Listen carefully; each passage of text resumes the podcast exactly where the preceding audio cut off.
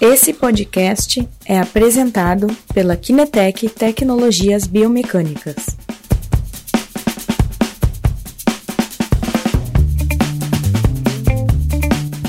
Live. Então tá. Boa tarde, pessoal. Aqui é o Christian eh, da Kinetec. Eh, mais uma live. Hoje uma super live com um super convidado, o Leonardo Tartaruga, professor aqui eh, da Universidade Federal do Rio Grande do Sul, né? Teremos uma live muito bacana. Depois o Guilherme apresenta o currículo do Leonardo, que Isso aí. é, é- Não, como é que não é? precisa. Extenso? Olha, é grande, eu tive que resumir. eu tive que dar uma resumida aqui. Ok. Quem não conhece ainda o Leonardo vai se surpreender hoje, porque a temática é uma temática fantástica. Se trata muito pouco, estávamos conversando antes mesmo, né? A questão de energia e como a biomecânica possa eh, depois eh, ser aproveitada nesse aspecto de energia, que depois dali a gente entra eh, mais na parte de condicionamento, de preparação, né? Então, eh, o Leonardo estuda muito esta questão energética dentro da locomoção, né? Há muitos anos. Quantos anos é que tu pesquisa, Leonardo? Ah, esse assunto, uns 15 anos. 15 Nossa. anos, né?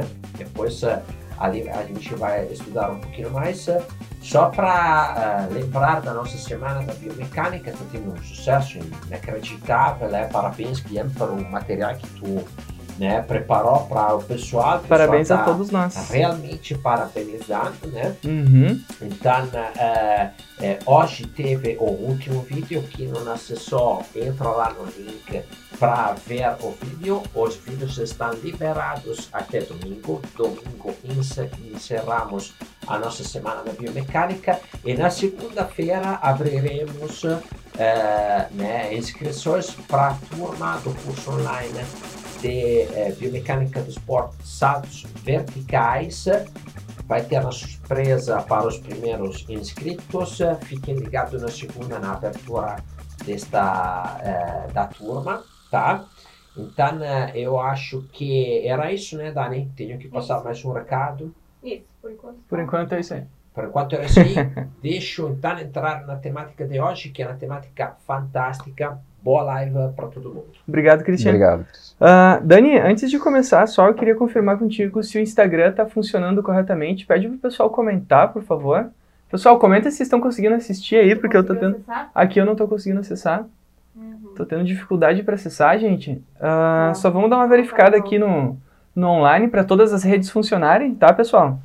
Porque, enfim, vocês não veem, mas a gente tem uma série de câmeras aqui nos filmando simultaneamente. Então, para garantir que todas funcionem, eu tô sempre olhando elas. Vê se tá funcionando aí. Desculpa, tá Imagina. ali o Instagram. Eu deveria pedir para os bolsistas lá. Aqui estamos ao vivo. Estamos ao vivo? Entramos de novo no Instagram. Agora sim, maravilha. Entrei aqui, né? foi? Tá. Entrei aqui. Aham, agora foi. Tá?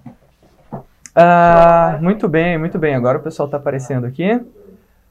Deixa eu ver aqui o feedback. Vem um pouquinho mais pra cá, pro meu lado aqui. Aí, pronto. Agora estamos aparecendo.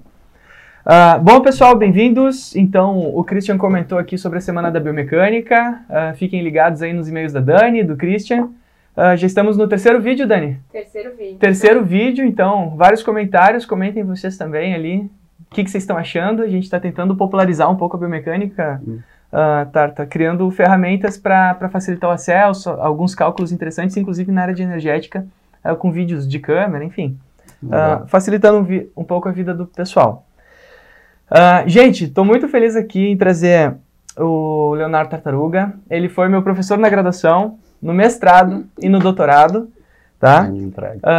A formação dele original é em educação física, ele é doutor em ciências do movimento humano, ele é pós-doutor em fisiomecânica pela Universidade de Milão, Ah, ele é professor permanente do programa de pós-graduação aqui da Universidade Federal do Rio Grande do Sul, ah, produzindo conhecimento constantemente, aí uma das nossas referências. Ele é orientador da Elren e do Rodrigo, que já são dois ah, alunos deles aí, doutores, né? Uhum. que nós entrevistamos, que já tem aqui, já disponibilizaram e compartilharam o conhecimento deles um pouco com vocês. Ele já tem quase uma centena de artigos publicados, já orientou uma dezena de mestrados e doutorados, então aqui eu dei uma resumidinha. E ele é, hoje, vamos chamar de líder, né? O, aí o coordenador do grupo Locomotion, que estuda principalmente a energética ah, e alguns mecanismo, mecanismos minimizadores do gasto energético no esporte, ah, na locomoção, ah, no movimento humano como um todo. Tarta, obrigado pela presença. Se quiser deixar um, um recado aí para o pessoal, Claro, claro. começar. Não, primeiramente, é, agradecer o convite, Guilherme, Christian e os colegas. É, bom, é uma honra estar aqui. Ah, eu, esse convite veio há algum tempo e eu fiz o meu pedido de desculpas, eu registro aqui também. É, devido à agenda a gente não conseguiu antes, mas eu, eu queria era reforçar realmente essa, esse movimento que vocês têm feito, assim, desde que eu conheci o Christian, quando, vol- quando veio da Itália, é, com o nosso perfil, assim, eu acho que de atraso nesse entre o pesquisador e o praticante, né? É, eu acho que o Christian vem fazendo um trabalho muito bonito e contigo também. Acho que conseguiram entender assim um movimento que é internacional, que é muito forte, é, da divulgação científica e do impacto social da pesquisa, né? Que vocês têm Uhum. contribuído muito. Então são parceiros assim que a gente tem que agradecer, né? E nos faz é, faz acho que o pessoal entender melhor o que a gente faz lá dentro do laboratório, resumindo. né? É importante contextualizar também que o Tartaruga ele é professor hoje numa universidade federal, que é uma das que mais produz conhecimento no Brasil, né? E na América Latina. Então, acho que isso dá sinal da gente contextualizar um pouquinho a situação que nós estamos, né? É, nesse momento é bem importante. Né, né? acho que sim. Ah, mas, gente, eu tô muito feliz ah, do Tarta estar aqui. E, Tarta, assim, a gente normalmente começa as perguntas já direto ao assunto, né? Ah, a gente conversou um pouquinho sobre a questão de mecanismos, ah, de energética, já com a Eury um pouquinho, com o Rodrigo, e a gente foi aprendendo um pouquinho mais. Mas agora vamos ouvir da raiz, da fonte, né? Ah, o que são, afinal, os mecanismos minimizadores do gasto energético durante a locomoção humana? O que, que, que é esse tema assim que o teu grupo estuda, essa área de, de atuação e pesquisa? Não, muito bem. É, é a raiz, mas certamente o Rodrigo e a Elren hoje, acho que é uma das melhores, maior alegria de um, de um pesquisador é poder é formar gente que vai mais além, né? E os dois têm, têm feito isso no seu campo, né? A Elren na parte da caminhada e o Rodrigo na corrida realmente são imbatíveis, assim, estava comentando com o Christian, o perfil de treinador do Rodrigo aliado a, a esse nível de produção internacional que ele fez, está muito legal, e a Elren nesse caminho também, né? Que me deixa muito feliz, assim, né? Então, eu vou, vou tentar uh, emparelhar com eles, ao menos me aproximar. Mas a ideia dos mecanismos minimizadores é a linha central do grupo, né? Ela, a gente procura tentar entender é, quais estratégias baseadas no nosso design do corpo, no modo que nós somos, né? Uh, nós conseguimos atenuar o gasto energético para uma tarefa fundamental que é evolutiva, que é se deslocar no espaço. Uhum. Né? Os dois meca mecanismos eles são ligados então a essa questão do design, né? essa forma de caminhar através de pernas, né? que nos traz esses dois modelos importantes que são fundamentais na área da física, com aplicações na termodinâmica, por exemplo, que é o modelo pendular na Uhum. caminhada e o modelo elástico na corrida, que a Euren e o Rodrigo eu sei que falaram bastante disso, mas essa é a linha central do grupo que tem essa, esse vínculo também é, evolucionista ou evolutivo, né? Ele tem esse, esse olhar também sobre é, para o profissional de saúde, né? Ou então o fisioterapeuta, o professor de educação física, quem vai trabalhar com locomoção, é, ele compreender também esses aspectos da biologia mais geral, mais de raiz mesmo, Uhum. que são fundamentais. Acho que o grupo tem feito um pouco isso, é, é ir atrás de algumas ideias um pouco antigas, né, que são dos meus professores lá, foram minhas referências no doutorado, onde eu fiz esse movimento, que é o professor Minetti e o professor Cavanha, em Milão, é, abordando a temática por aí e tentando entender como atenuar o gasto energético para essas tarefas, com aplicações no, no campo da saúde. Nós temos tentado fazer esse esforço de aplicações, né, de sair dessas mensagens básicas, é, do reino animal, né, com várias teorias que são muito fortes no, no, reino animal, mas tentando entender no detalhe, nas variações da espécie, do, do, ou da espécie né, Homo sapiens, ser humano, com aplicações na saúde e desempenho. Resumindo, essa é a linha norteadora do grupo hoje. Né? Muito bacana. Uh, e eu lembro que tu mencionava muito nas aulas, né, e, e em vários trabalhos, que existe uma relação Uh, da evolução da nossa espécie uh, com esses mecanismos? Que, que, que, tipo de relação que a gente pode tentar construir de- sob uma ótica evolucionista desses É, mecanismos. É, realmente, é fundamental. O modo que nós eh, nos locomovemos é, é um resultado de um processo evolutivo de milhares, milhões de anos, né? É, onde eh, que a gente chama de pressões evolutivas, onde uma pressão evolutiva foi muito importante para nós, que é o caminhar, por Uhum. exemplo. Essa foi fundamental. É, a estratégia de, de postura ereta nossa, né, que é um tanto bizarra na natureza, poucos animais o fazem, nos permitiu mudar nichos ecológicos, nos deslocar, né, e resumindo, ocupar continentes por aí e fazer um pouco de confusão onde Sim. a gente chega também, é, com um gasto de energia bem menor do que animais parecidos com, né, com a mesma massa corporal, nossos primos, né, primatas também. né. Então, é, foi uma estratégia importante. Essa postura ereta permitiu, por exemplo, a gente caminhar com um mecanismo pendular, minimi- minimizando até 60%, 70% do gasto energético. Além disso, secundariamente, tem, que é muito importante também, a tarefa de correr, né? Nós temos um perfil de, de custo energético para nos locomover através da corrida um tanto estranho para a natureza. A maioria dos animais eh, se locomovem com gasto de, de energia, que a gente vai chamar isso de um formato em U, eh, que significa que existe uma velocidade lá que é ótima da corrida. Eh, no ser humano é um pouco estranho, é uma linha reta e é parecido com alguns outros animais, por exemplo, canguru, que, que é um verdadeiro paradoxo, que além de ser uma linha reta, ele tem um paradoxo energético de ser uma linha caindo, que significa, na prática, que o canguru, quando aumenta a sua velocidade, gasta menos energia por Uhum. metro percorrido. É um tanto estranho. Uhum. Mas isso está confirmado até por, por dados é, de experimentais mostrando que as velocidades de, de mudança de, de, de cruzeiro, que a gente chama, né, são feitas a alta velocidades com o canguru. Conosco, não somos tão elásticos assim, mas somos bons animais elásticos, na média do reino animal.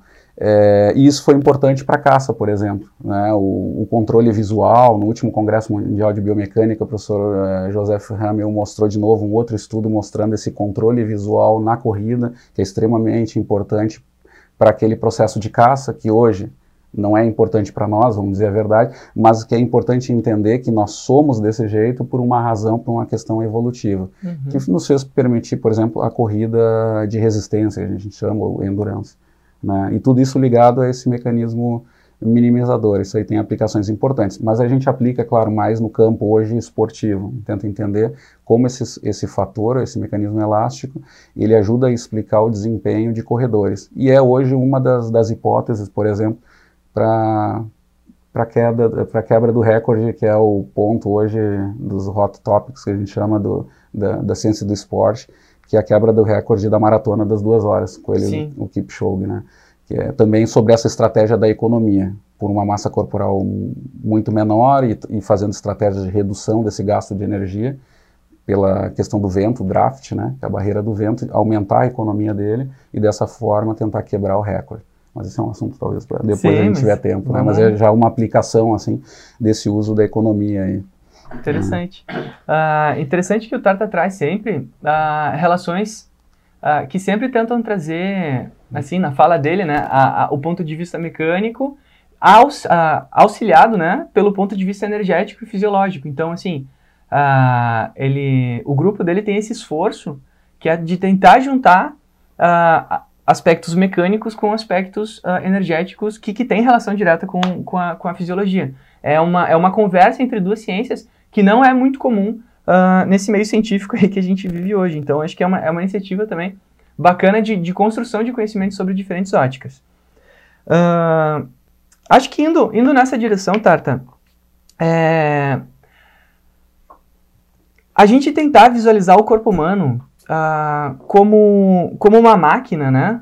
Ah, de tentar construir esse, esse modelo, essa simplificação dele como uma máquina, né? Tentando buscar sempre a maior eficiência. Ah, nos fala um pouquinho sobre isso, como é que é é essa visão assim que, que aparece tanto, eu fui fazer essa revisão dos teus trabalhos, né? Isso é bastante recorrente ah, nas citações, na- nas introduções principalmente dos trabalhos.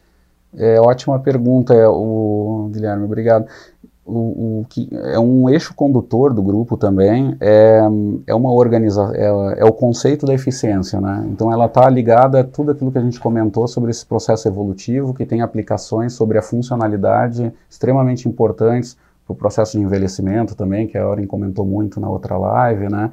É, é, tem aplicações muito importantes para a forma que no, nós nos locomovemos, né? É, e, e, essa relação da eficiência, ela tem uma, uma divisão, eu brinco que às vezes os, os meus colegas da, das humanidades não gostam muito, mas uhum. a gente sabe que o, o, o, ser humano é um ser extremamente complexo, mas do ponto de vista biodinâmico, vamos chamar assim, é, existe uma, uma grande simplificação que tu comentaste que é muito interessante, que também eu acho que é uma mensagem que o grupo dá, porque muitas vezes uh, o aluno gosta da fisiologia e vai estudar lá o, os processos celulares, moleculares, ou outro que gosta da biomecânica Sim. e vai estudar as forças, e às vezes no meio do caminho fica esse, eh, essa, essa distância aí para o mundo funcional. Né? E a gente vai ver que com as ferramentas da fisiologia e da biomecânica a gente consegue é, ter dados bem interessantes sobre essa funcionalidade da locomoção. E aí o, o, raciocínio é que a gente traz a partir da eficiência geral do ser humano, que estaria ligado ao quanto de energia metabólica que eu consigo utilizar para transformar em energia mecânica para a tarefa da locomoção, ela é dividida em duas partes que tu comentaste, né? Uma máquina e um motor. Né? É, o que, que, seria isso? De um ponto de, eu teria assim, seguindo o fluxo de energia é, na nossa linha de produção, a gente vai estudar lá em fisiologia que nós temos os processos é, de ressíntese de ATP para a gente ter o ATP pronto, né, que é a nossa unidade lá de energia, para fazer o movimento ao nível muscular. A gente uhum. aprende isso lá na aula de fisiologia do exercício. Bom, é, nesse processo, o, o, fim do processo é a geração do trabalho mecânico né, ao nível da fibra muscular, que depois isso vai ser transmitido para o mundo uhum, externo. Né? É, bom, essa eficiência muscular ela é parte da eficiência total. E é aí que vem a questão. Muitas vezes nós aprendemos lá que essa eficiência geral é ligada só àquilo muscular, porque a gente aprendeu em fisiologia. Mas no mundo real não é assim. Quando o treinador vai para a pista e vai ter que ver uma ideia de eficiência sobre isso, ele não vai poder ficar apenas com o motor. Né? E aí vem a analogia a um carro, né? seria o pistão lá transformando a energia química numa energia mecânica. Né? Bom, é, isso não resolve o problema do carro. O carro vai ter todo o processamento também dessa energia, ela se deslocando para algum lugar. E ela tem que ir para o ambiente, ela tem que ir para as rodas, em última análise, né? tem que ser transmitida. E aí vem a transmissão do sistema. E aí vem um papel muito importante da biomecânica, não apenas ali, né, porque a gente sabe que ela atua também sobre, ao nível celular, tem muita pesquisa sobre isso, mas a biomecânica mais tradicional que a gente estudou, como colega, né, inclusive, uhum. fomos colega de grupo, esqueci de dizer isso também, é, sob orientação do professor Jefferson, o que, que a gente via também? Tem todo um, é, esse sistema de transmissão que o carro tem, nós temos também né, que é um grande problema básico nosso, que é transmitir aquela energia que é geralmente ligada a um problema em série da fibra muscular, para um problema mínimo, que é o meio do caminho ainda, que é da geração de tórax. Eu, a partir desse processo, eu vou ter que produzir força, trabalho mecânico nos feixes musculares, transmitir isso para tendões ligados a ossos que vão gerar tórax, né? E, todo, e durante esse processo, obviamente, vai ter perdas de energia nós vamos ter co-contrações, vamos ter atividade muscular de músculos antagonistas que vão ajudar a manter a, a estabilidade da articulação, é, que isso não gera trabalho direto, então é energia, entre aspas, perdida, mas por uma certa função. E toda essa problemática, que não termina no torque, mas termina na força, no trabalho e energia mecânica externa ao ambiente, que é o que eu faço durante a corrida, a marcha, é, nas forças de reação do solo, por exemplo, é, quando eu, na natação também para vencer a resistência da água, etc. Tudo isso vai estar tá ligado ao problema da eficiência de transmissão, que vai da fibra para o ambiente externo, que a gente tem que tentar contabilizar e é o esforço da comunidade científica de fazer isso. Isso nós fazemos no grupo. Uhum. Tentamos entender esses mecanismos minimizadores e como eles influenciam esses processos da máquina e do motor, digamos assim, resumindo. Claro. E, eu acho que ter essa visão para o pro profissional da saúde, ela é interessante também porque ela vai, é, ela vai também assim numa, num fluxo contrário ao processo que a gente tem muitas vezes de formação que é baseado muito é, no detalhe, né, uma formação especializada, né, que, é, que é fundamental, né, acho que ela é, é, o caminho forte que a gente tem hoje de entender a biomecânica nas forças do joelho, mas em mais detalhes nas transmissões, transmissões dessas forças, etc. Mas a gente tem que entender também que todas essas transmissões vão resultar num produto, uhum. que é do organismo, né. E aí vem a, a ideia da fisiologia integrativa ou biomecânica integrativa, é Sim. esse caminho intermediário que a gente fica, que daí surge um termo que foi tem a alcunha do professor Minetti, não é de minha autoria, é do professor Alberto Minetti de Milão, é, que dá o nome para o laboratório dele, é, que é de fisiomecânica da locomoção, né? Então seria essa área que vai contemplar as duas, né? Sim. Ah, muito bacana. E daí no final a gente tem o resultado dos quilômetros por litro que o, que o carro executa, né? Exatamente. Ah, bom, ah, tudo certo aí? Pessoal interagindo, Certo, Dani? Bastante comentários aqui. Temos uma pergunta também. Deixa eu só ler o comentário aqui para vocês. Aqui, ó. Anselmo Melo comentou: Que presente de final de semana, hein? Valeu por disponibilizar tanto conteúdo vital assim. Olha só, muito Rafa bacana. Santos também, excelente passar os conhecimentos. Aqui no Instagram falando que o pessoal da Bahia está nos assistindo. Opa, Bahia! Aí temos uma pergunta também, não sei se. Vamos começando devagarinho, trazendo umas perguntas aqui, depois a gente acumula para Então o aqui o final. Marcos Barreto perguntou: Isso tem relação direta com o muscle slack? Muscle slack, É uma ótima pergunta. né? Que é o, aquele comprimento inicial do músculo, a tensão inicial do músculo. Tem, tem.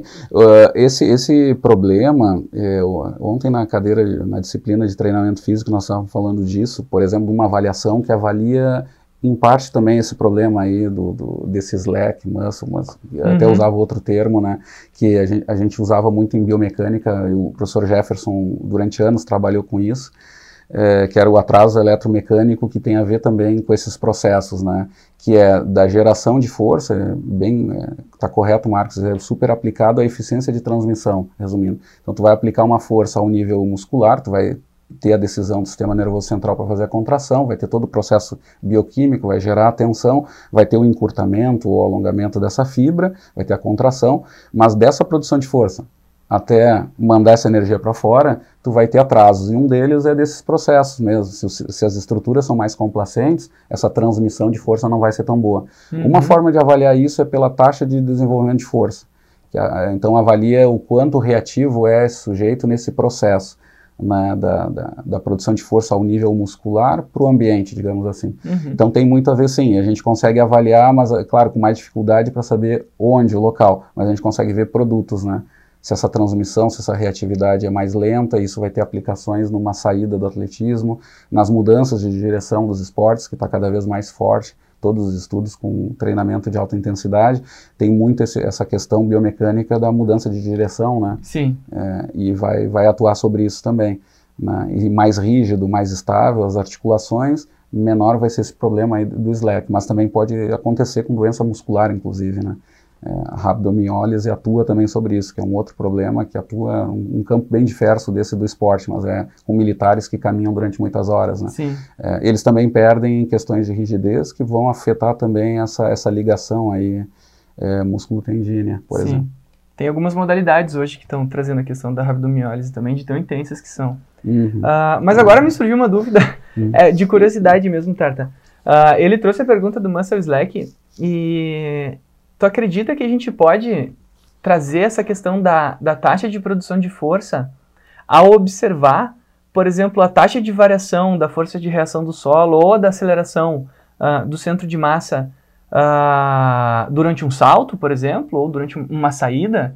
Ah, É possível eu inferir assim que a taxa com que aquele valor subiu poderia ter algum tipo de, de relação com, esse, com esses aspectos?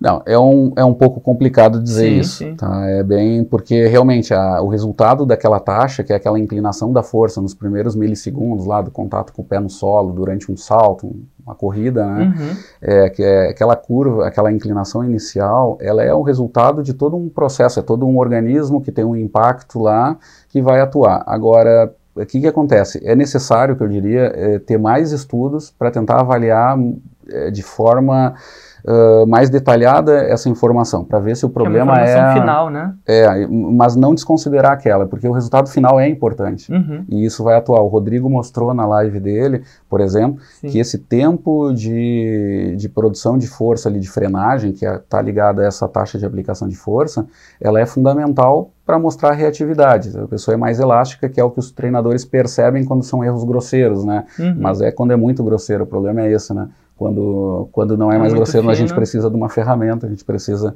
de um vídeo, de um sistema que possa captar isso. E a gente viu que tem certos tempos de produção de frenagem e propulsão que otimizados eles vão indicar uma melhor elasticidade. Isso pode ter relação com o Slack também, Uhum. mas não só apenas. Não né? só apenas, mas Não é, apenas. é- é um indicativo é um, é de um elasticidade. indicativo de elasticidade, mas para se avaliar isso é necessário ainda aí testes ligados, a, por exemplo, a uma rigidez articular por técnicas de dinâmica inversa e mais além, até modelo musculoesquelético mais Uhum. complexo, que, que aí é a tua área, que tem mais capacidade para responder, mas, mas coisas mais aliadas. Mas de qualquer forma, o que eu digo sempre é assim, que às vezes a pessoa vai para o detalhe e esquece do todo. Esquece. Aquela avaliação geral, ela é fundamental, porque no fim das contas tu tem que ter reatividade, tu tem que ter um organismo elástico ali atuando, né? para ter um bom desempenho. É. Ah, dentre todos os aspectos assim que, que o Tarta apresenta na literatura dele, ah, é muito interessante, se vocês abrirem o, o Lattes do, do professor, ah, que ele, eles investem muito nessa questão de tentar achar elementos que possam contribuir para o entendimento ah, desse gasto energético do, do nosso organismo, né? Ah, e tem um trabalho dele assim que, que me chama muita atenção, até hoje eu uso como referência ah, apresentei nos materiais da Kinetec, também uso como referência, que foi um trabalho da Elren já publicado há algum tempo, aonde ele faz uma abordagem do gasto energético ah, dependente da velocidade de locomoção, né? E, e como o tamanho do segmento pode influenciar ah, no, na minha velocidade dita ótima, né? A partir desse modelo que tenta explicar ah, o organismo como uma máquina. Explica um pouco pra gente como, como que funciona esse sistema onde um, um tamanho de membro pode representar uma velocidade ótima e que essa velocidade ótima é aquela ah, em que a gente gasta menos energia.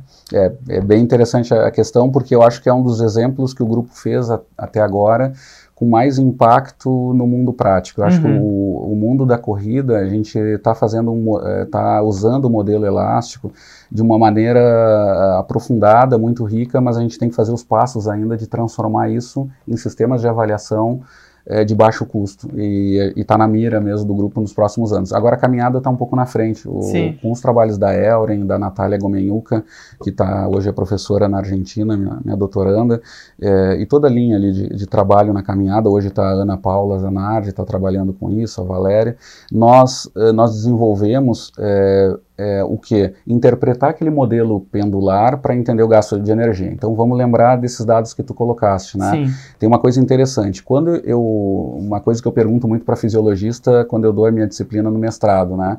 Quando eu, eu tenho uma tarefa de caminhar até uma certa distância, é, é sempre na mesma distância, a mesma traje...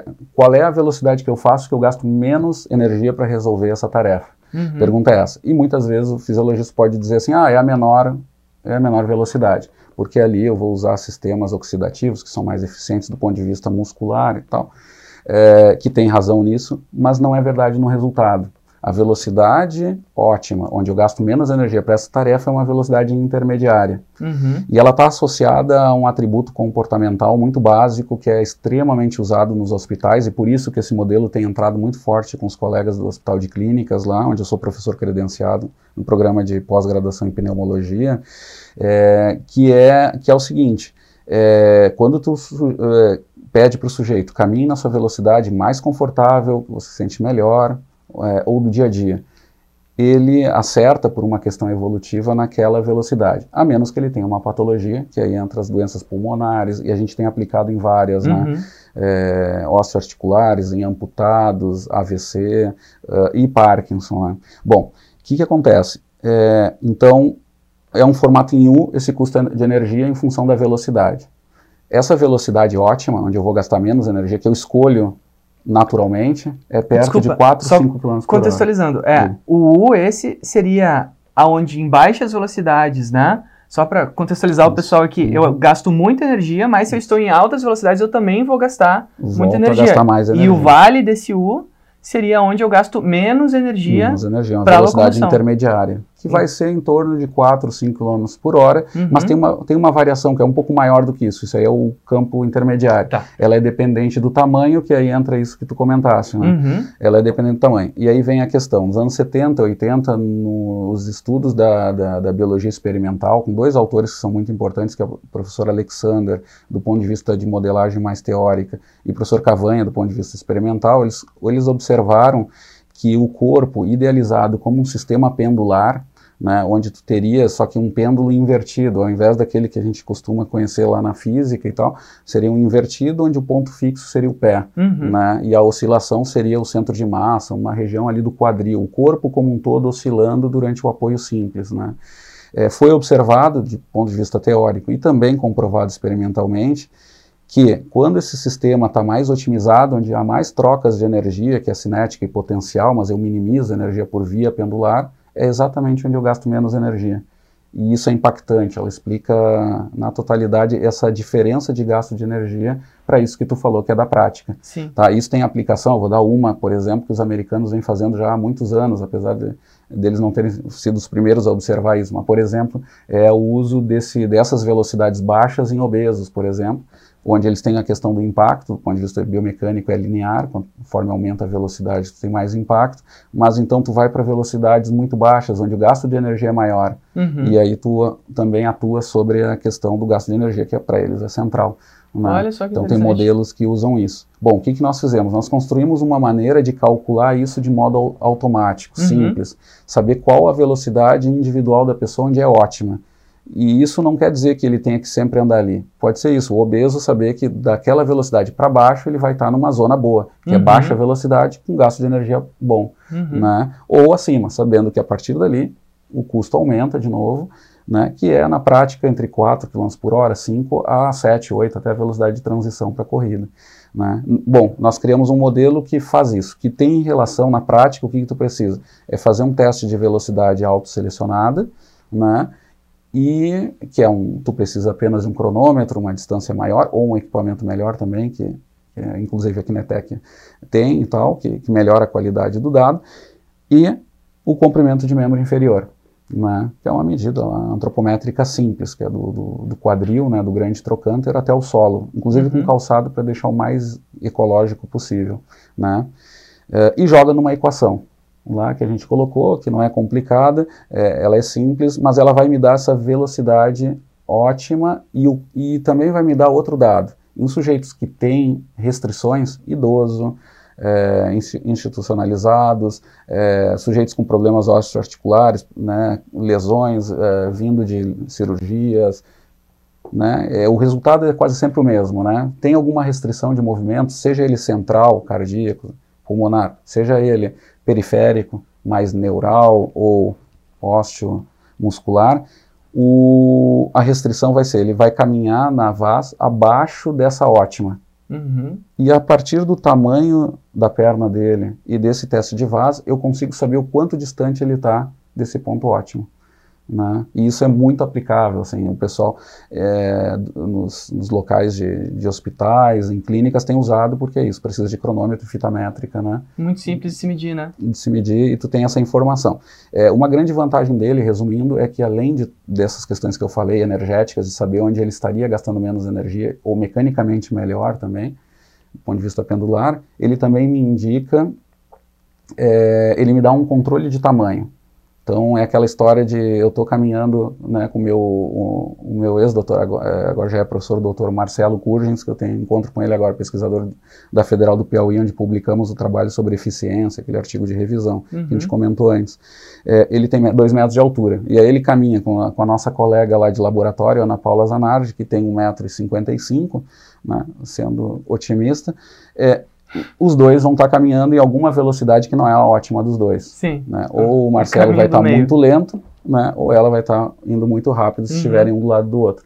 Então, o que, que eu faço? Eu tenho uma maneira de controlar esse efeito de tamanho e faço um, um treinamento individualizado, que é o que a gente fez nos Parkinson. Conseguimos construir todo um método de treinamento baseado no uso dessa, dessa equação simples, com critérios, inclusive, de intensidade de esforço ali em cima Sim. disso. Abaixo dessa VAS, na VAS, né, na, e também acima, né.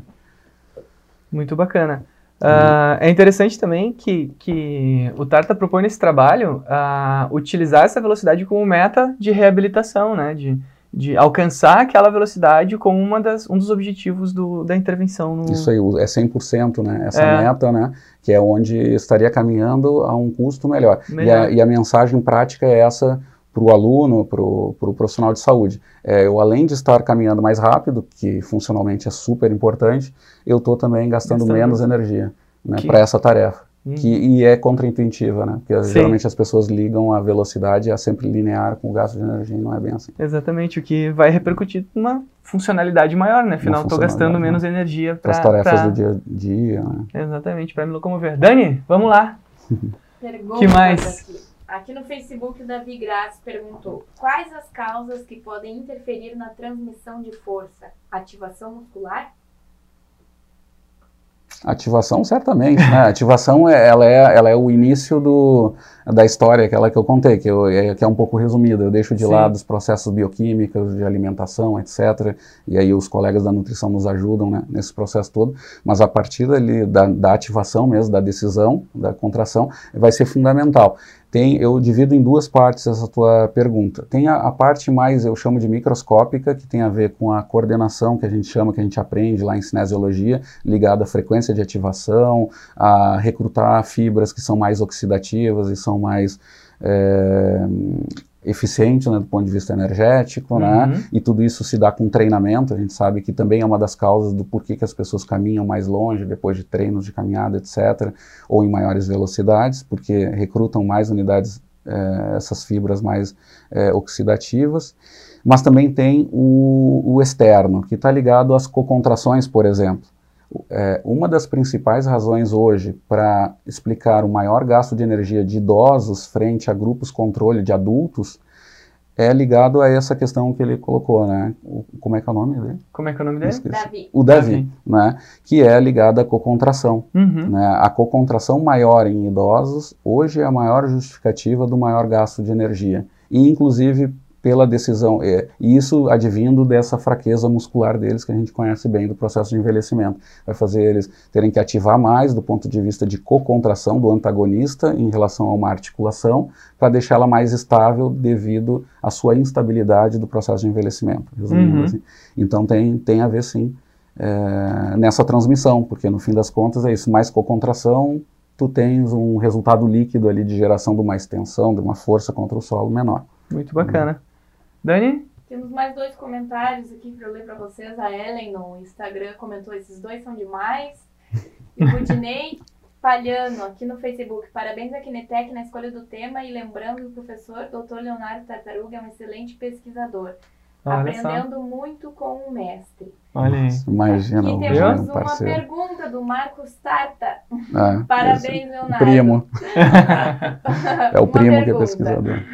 Qual a contribuição do sistema ósseo no mecanismo elástico e ou trabalho mecânico total? Uau! Algo que o quer professor Alberto Minetti tinha interesse de investigar, me parece. Vocês têm avançado nessa questão? Uau! Hum, Ótima pergunta. O, pergunta, o? Marcos Tartaruga é um, é um parceiro, né? Sim. Tartaruga como eu, é primo, né? E, mas é um irmão de vida que eu tenho. é, e, e é um parceiro de pesquisa de muitos anos. Né? O Marcos trabalha é, hoje é, na Universidade do, do Centro do Estado do Paraná, né? em Guarapuava.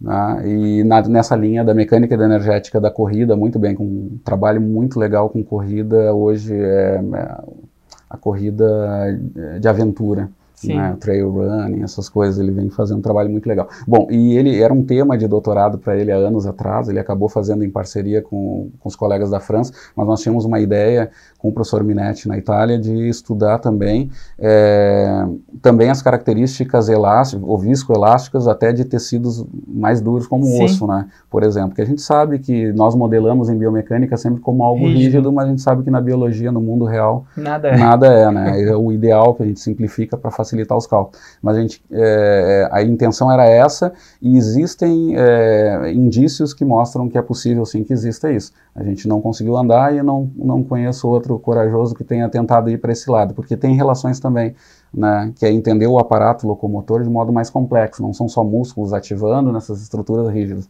O mundo real é um pouco mais complexo. Eu acho que é um dos próximos passos aliar também essa, essa capacidade de deformação que tem o osso, né? Também nesse, nessa energia elástica. Né? Tem vários, como essa tem também do Oberlin Mass, que é a massa visceral, Sim. que ela atua muito sobre essa questão da transmissão. Resumindo, assim, só para dar uma pincelada, adicionando a questão do Marcos, que é super interessante. Vindo. E além disso, eu quero dizer também que o Rudinei é, é um parceiro também de pesquisa, é uma referência nossa lá no IBTEC, junto com o professor Zaro, né? Uhum. né, os nossos mestres aí, o Rudinei é um parceiro de alto nível né, e faz um lindo trabalho lá no IBTEC. Né, eu ouvi dele isso é muito legal, né, mas é um parceirão, um amigão também. Maravilha. Uh, indo nessa direção, assim, Tata, uh, eu vou trazer aqui um, um, uma questão que eu li num artigo publicado pelo Pedro Scons, assim que fala? Schons. Schons, Pedro Schons, uh, onde ele avalia questões musculares durante o salto. O salto tem sido um, um tema que a gente tem estudado bastante aqui, uh, tentando entender os mecanismos, trazendo ele como uma forma de avaliação rápida, simples para a área do esporte, né? Uh, inclusive para a área uh, da saúde também, né? A gente está tá indicando essa questão da avaliação.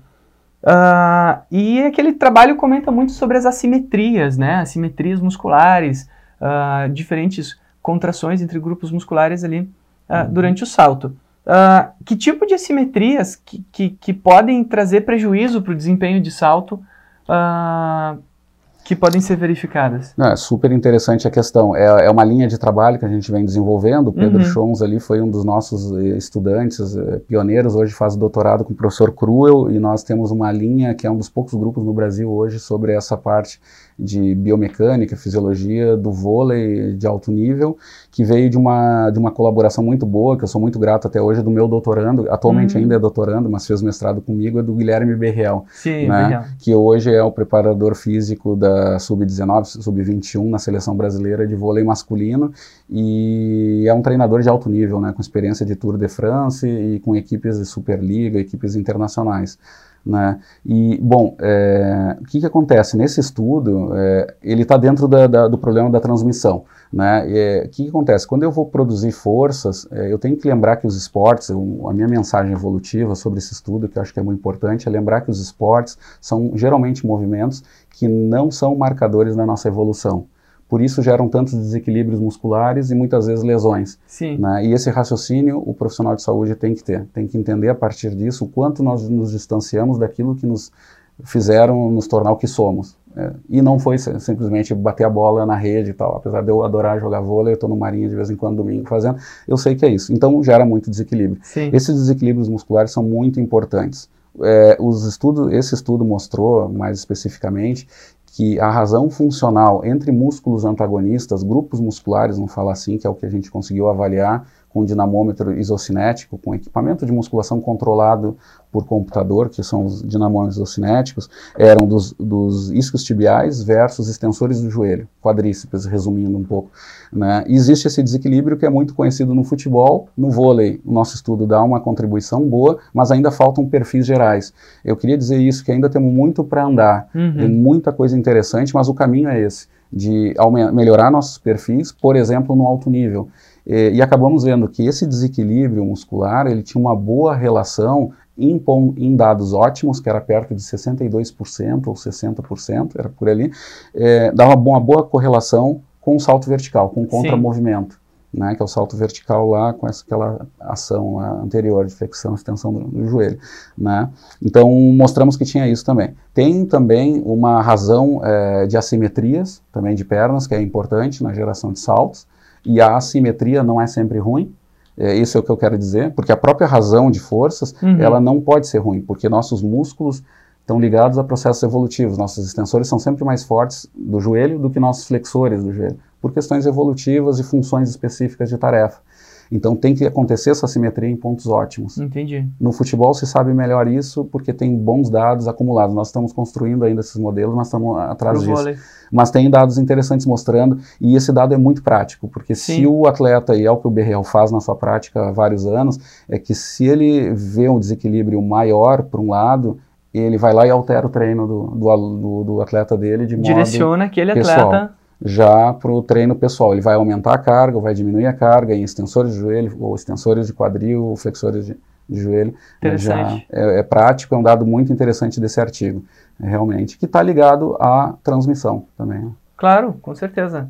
Acho que é muito interessante a gente ver que uh, nem sempre só mais força é, é, o mais importante, né? A gente tem sempre uh, valores ótimos. Acho que o grupo do Tarta contribui muito isso uh, em nos mostrar que não é quanto mais melhor, né? É, existem pontos ótimos para produção de força, para gasto energético e outros aspectos. Tarta, a gente está chegando no fim aqui, já passaram, enfim, Passou 45 rápido. minutos, passa muito rápido, né? A gente poderia fazer uma série de perguntas ainda. Dani, temos interação aí? Pessoal participando? Só a Euren que entrou agora, deu um... Ah, Oi, Euren. Tá bom. né? bom. Uh, pessoal, lembro vocês que que a gente está na Semana da Biomecânica. Comentem aí quem, no, no post, né, Dani?